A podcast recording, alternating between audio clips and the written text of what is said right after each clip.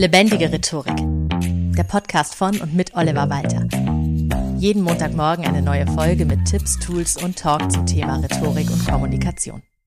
Heute bei mir zu Gast eine gute Freundin. Wir kennen uns seit über fünf Jahren vom Poetry Slam. Sie ist Slam-Poetin, Buchautorin und angehende Lehrerin.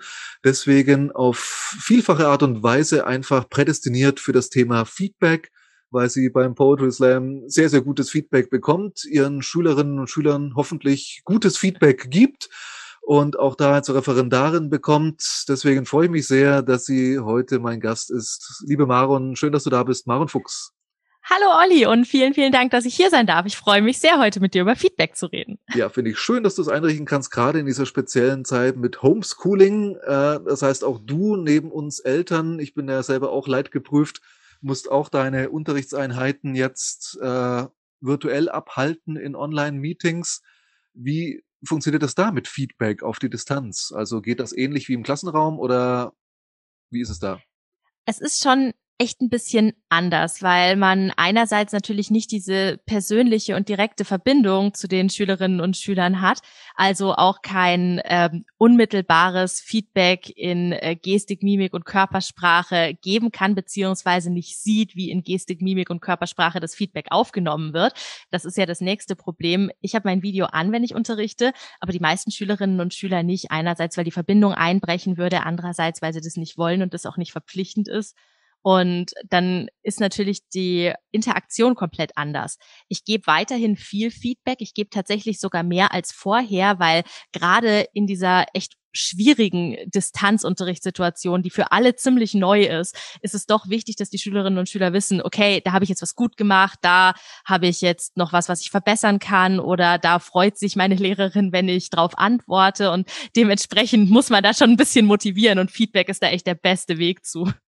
Schön. Also ohne Feedback geht's ja so oder so nie, denke ich. Äh, genau, ist ja im Schulalltag, denke ich, auch nicht anders als im Business oder vielleicht sogar noch stärker ausgeprägt natürlich.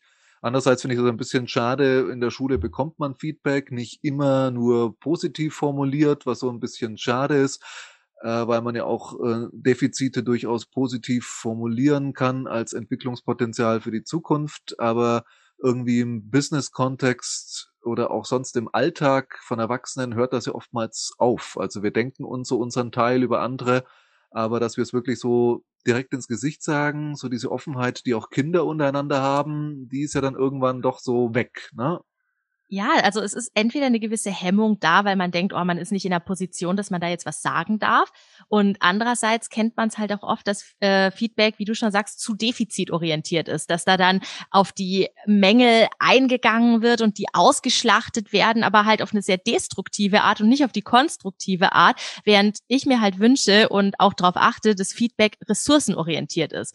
Also, dass man heraushebt, was gut ist, was die Leute stark machen und dass man bei Defiziten, die man ja durchaus wahrnehmen kann. Ich meine, als Lehrkraft muss ich ja auch schon sagen, okay, das war jetzt nicht richtig, da müssen wir noch mal drüber sprechen, aber man kann das ja auch äh, weniger destruktiv formulieren. Man kann ja auch sagen, da sehe ich Potenzial, das kannst du noch ausbauen und wenn du in dem Bereich das und das noch machst, dann wird das viel besser, anstatt zu sagen, nee, das war jetzt Mist, was fällt dir ein, bist du bescheuert? Also das ist keine Art, zu reagieren, finde ich. Ja, nee, definitiv. Aber gibt so Fälle, also ich stelle es mir jetzt so vor, gerade bei Schülern und Schülerinnen, wenn ich so an meine Schulzeit zurückdenke, äh, wo man sagt, okay, in diesem Fach ist der schon fast ein hoffnungsloser Fall, äh, kann man da trotzdem positiv was feedbacken? Also findest du immer was, weil du danach suchst oder äh, sagst du an einer gewissen Stelle, da ist jetzt, äh, da muss ich jetzt einfach auch sehr hart sein?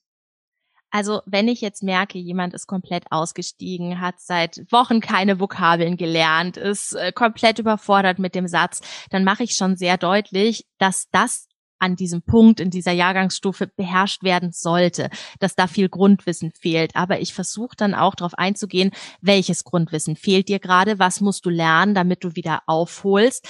Ich bemühe mich dann auch äh, Schülerinnen und Schüler, die ich als in dem Bereich schwächer wahrnehme, dann mit einfacheren Fragen bisschen hinterm Ofen vorzulocken, damit sie merken, okay, ein bisschen was wissen sie doch, ein bisschen was können sie. Denn wenn auch die Motivation stimmt, dann lernt man lieber und man lernt leichter. Also ich würde nie sagen, okay, boah, das geht gar nicht, du bist ein hoffnungsloser Fall.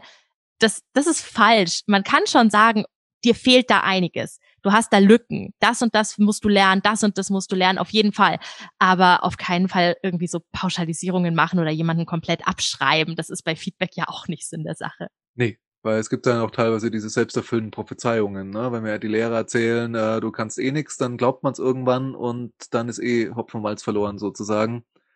Das heißt, so gerade dieses Gefühl, okay, da sieht jemand, ich hätte noch grundsätzlich Potenzial, glaube ich, ist schon wichtig, gerade für Kinder, äh, das zu merken, okay, ich bin noch nicht da, wo ich hin könnte, aber man traut es mir zumindest so zu, also dass man zumindest versucht, das so zu vermitteln, selbst wenn man vielleicht denkt, oh, ja, ich glaube auch, das ist für Erwachsene sehr wichtig. In der Schule wird noch viel Wert auf Feedback gelegt, aber du hast ja schon gesagt, später kommt es gar nicht mehr so. Dabei würde man sich als Erwachsener, ich kenne es aus meiner Sicht schon, auch Feedback wünschen.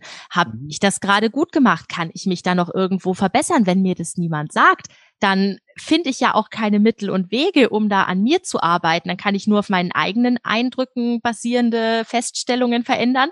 Aber ich wünsche mir halt auch, äh, vielleicht mal hier eine konstruktive Kritik, hier ein Lob, denn nur so kann man sich weiterentwickeln und auch an sich selber arbeiten. Und das geht ja auch viel mit Wertschätzung einher, finde ich, Feedback geben. Und Wertschätzung fehlt uns halt oft, wenn wir dann irgendwie in diesem totalen Alltagstrott, Tunnel, Stress, Lockdown Blick sind, dann äh, fehlt uns der Blick dafür, dass ja auch ein paar positive Sachen und gute Potenziale da sind, an denen wir arbeiten können. Und das können wir einander ja auch echt sagen. Das macht den Alltag und diesen ganzen Stress drumherum, glaube ich, schon noch mal ein bisschen angenehmer.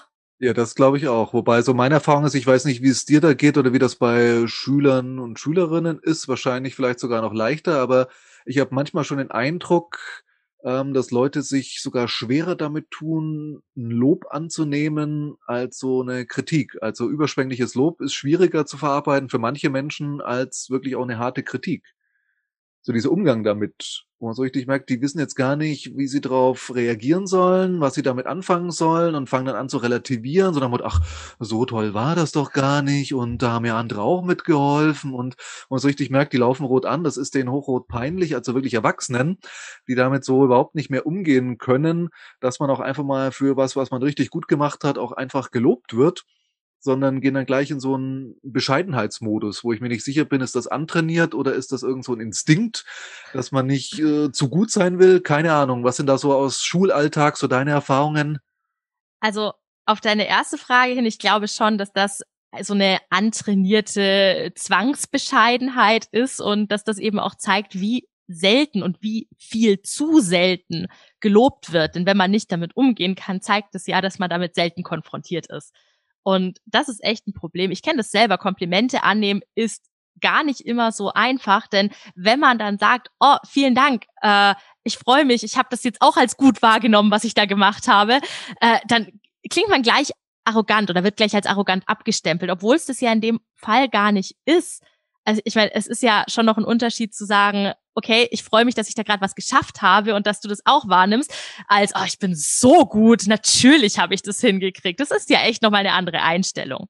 Aha. Bei Schülerinnen und Schülern sehe ich's seltener, dass sie mit Lob schlecht umgehen können. Ich bemerke dann eher, dass das Lob motiviert und dass sie sich über Lob freuen und klar, man darf es halt nicht übertreiben, man muss es schon im glaubwürdigen Rahmen halten, empathisch und ehrlich und authentisch rüberbringen, aber dann funktioniert es eigentlich ganz gut, auch in Poetry-Workshops, wenn ich meinen Teilnehmerinnen und Teilnehmern sage, wow, die Stelle ist großartig oder die Metapher Wahnsinn, unbedingt äh, im, im Text behalten oder vielleicht noch ausbauen oder so.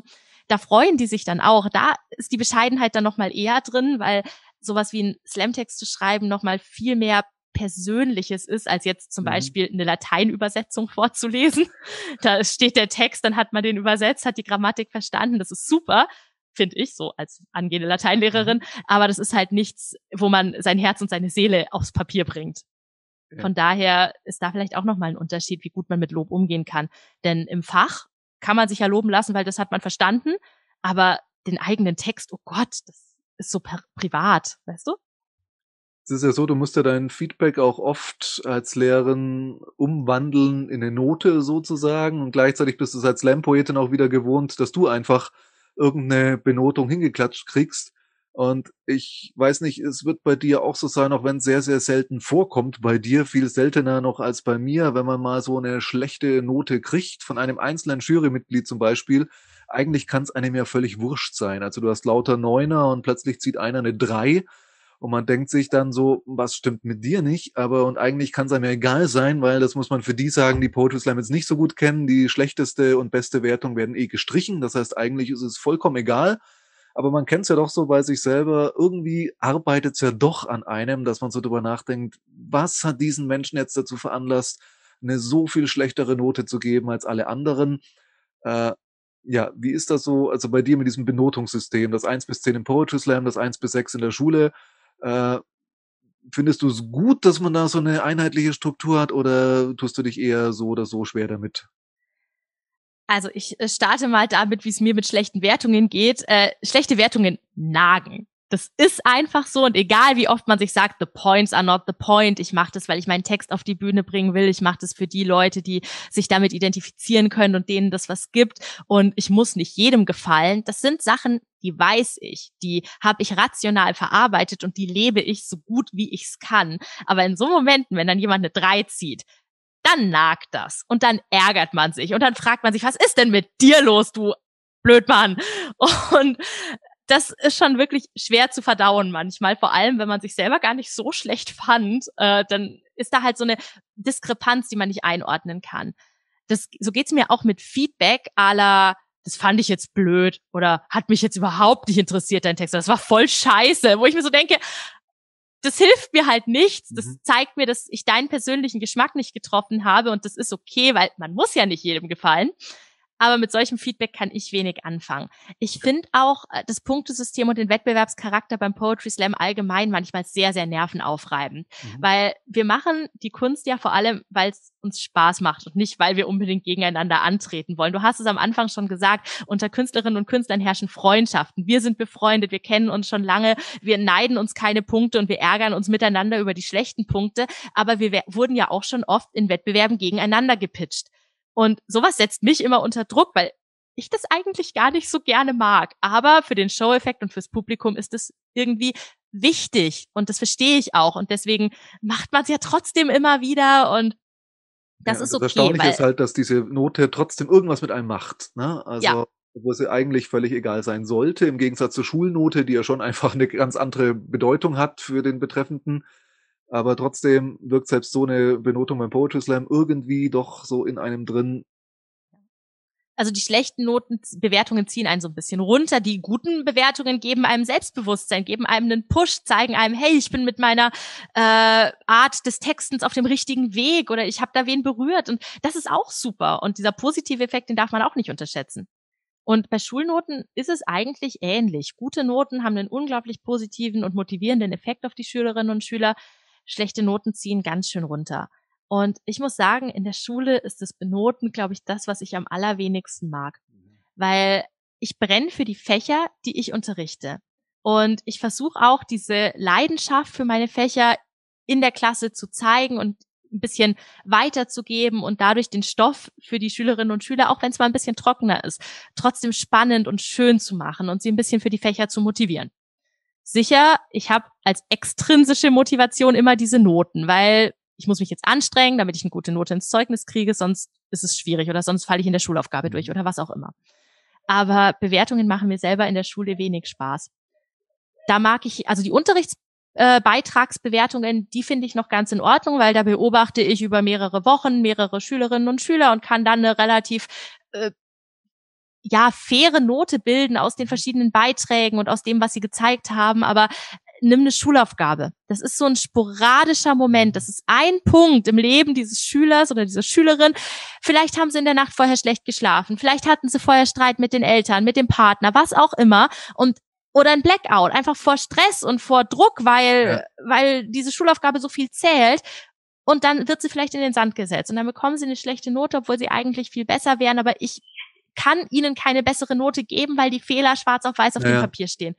Und das hasse ich.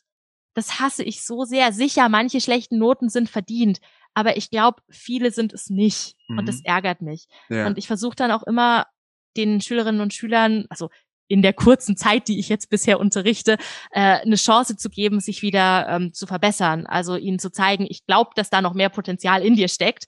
Und das ist jetzt auch wieder dieser Feedback-Bereich, äh, denen dann auch äh, verbal zu zeigen, dass man trotzdem noch mehr aus sich rausholen kann und nicht abgeschrieben ist. Ja, aber das heißt, im Fall der Fälle, wenn es sozusagen äh, auf der Kippe steht, die Note, würdest du immer die bessere Note geben, einfach zur Motivation oder? Also wenn ich jetzt, keine Ahnung, bei einer Abfrage zum Beispiel nicht sicher bin, war das jetzt eine drei oder war das jetzt eine vier, dann gehe ich im Nachhinein meine Aufzeichnungen nochmal durch, schau, wo kann ich noch einen Pluspunkt geben oder wo war es ein Minuspunkt. Wenn es auf der Kippe steht, ist eine Note ganz, ganz oft eine haarscharfe Entscheidungsfrage zwischen dem, ja, von dem Eindruck, den man während der Abfrage zum Beispiel gewonnen hat. Mhm. Also ich versuche das wirklich so fachlich korrekt und fair wie möglich zu machen.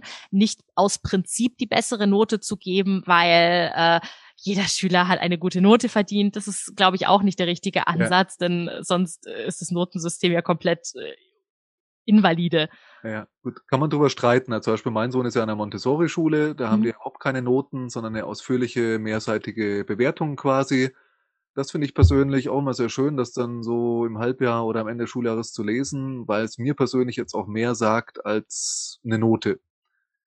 Also gerade jetzt, wie du schon gesagt hast, vielleicht war er bei der Schulaufgabe gerade, er hat vorher schlecht geschlafen oder äh, war gerade unkonzentriert oder ja, und so erfahre ich halt auch mehr, was hat er dazwischen noch gekonnt und äh, finde ich immer so eigentlich das vollständigere Bild wo es ja auch manchmal so ist beim Poetry Slam, hast du ja auch schon des Öfteren erlebt, wir haben uns immer so drüber unterhalten, es lief vielleicht mal nicht so prickelnd, man ist nicht weitergekommen, aber dann kommt eine Person hinterher zu einem und erklärt einem ausführlich, warum sie den eigenen Text so toll findet und das baut einen so auf, die Meinung eines Einzelnen gegenüber ja, der Jury, dass man sagt, okay, jetzt gehe ich trotzdem mit einem richtig guten Gefühl nach Hause, weil das Feedback halt viel ausführlicher ist und von da auch irgendwie mehr wert, als jetzt äh, so, dass jemand eine Wertungstafel hochgehalten hat, der vielleicht einfach sagt, jetzt in deinem Fall, ich mag keine Lyrik, gebe ich nur eine 5 oder bei mir, ich mag keine lustigen Geschichten, gebe ich da eine 5.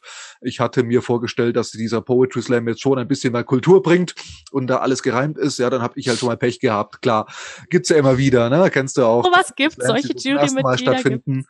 Ja, da hat man dann so Leute, die sagen, was, das soll Kultur sein? und dann steht man da und dann kommt eine Person und gibt einem so richtig ausführliches Feedback und denkt sich so, ha, danke dafür. Also, wo so ein Feedback viel wichtiger sein kann als das einer ganzen Masse, weil es einfach, ja, viel ausführlicher ist.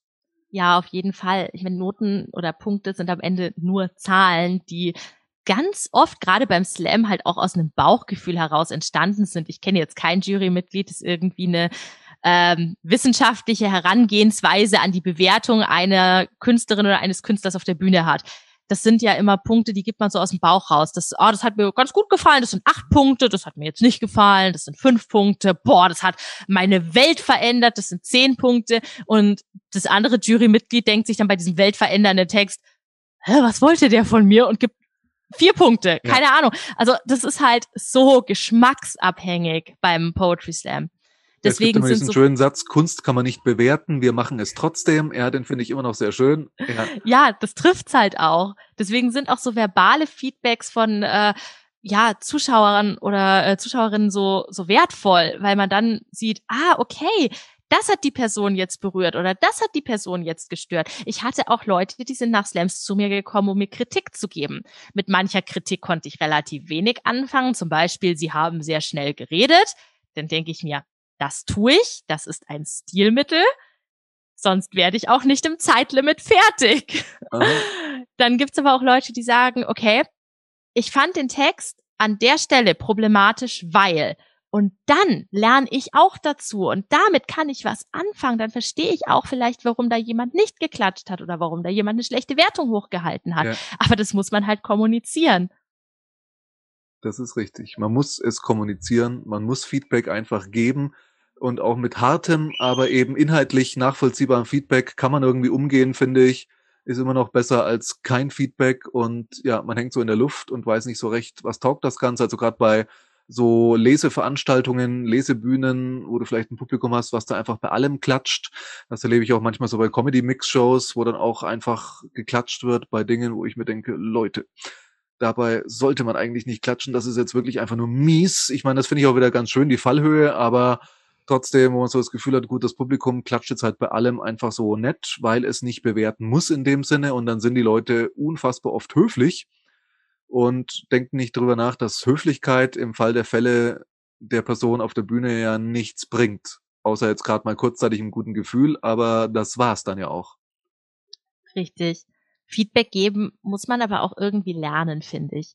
Es ist echt eine Kunst, gutes, hilfreiches und konstruktives Feedback zu geben, das äh, einfühlsam und, und nachvollziehbar dargestellt ist. Denn der erste Instinkt, wenn du irgendwas hörst, was dir nicht gefällt, ist, boah, das ist blöd oder boah, der ist schlecht. Und das ist halt kein Feedback, das irgendwem hilft oder irgendwem weiter, äh, irgendwen weiterbringt. Ich meine, damit kannst du mit deinem Banknachbarn tuscheln. Ja, das war jetzt richtig mies. Ja, war voll schlecht. Aber das hilft halt der gefeedbackten Person nichts. Nee. Aber Maron, ich muss dir das Feedback geben. Ein wirklich fantastisches Gespräch, finde ich. Sehr konstruktiv, sehr hilfreich, wie mit dir ja eigentlich immer, aber jetzt auch wirklich zu diesem Thema Feedback. Und ich finde, mit diesem Feedback können wir das Ganze eigentlich beenden. Ich möchte dir ganz herzlich danken, dass du dir neben Schule, Online-Lesungen und bald anstehenden Poetry Slams die Zeit genommen hast. Vielen lieben Dank, dass du zu Gast warst und herzlich gerne und äh, vielen Dank für das gute Feedback. Ich kann es nur zurückgeben äh, als positives Feedback. Unsere Gespräche sind immer spannend und immer fruchtbar und es hat wirklich Spaß gemacht, mit dir darüber zu reden. Das war Lebendige Rhetorik, der Podcast von und mit Oliver Walter. Jeden Montagmorgen eine neue Folge mit Tipps, Tools und Talk zum Thema Rhetorik und Kommunikation. Wenn du Oliver Walter als Experten für lebendige Rhetorik buchen möchtest, schau doch mal auf www.walter-oliver.de.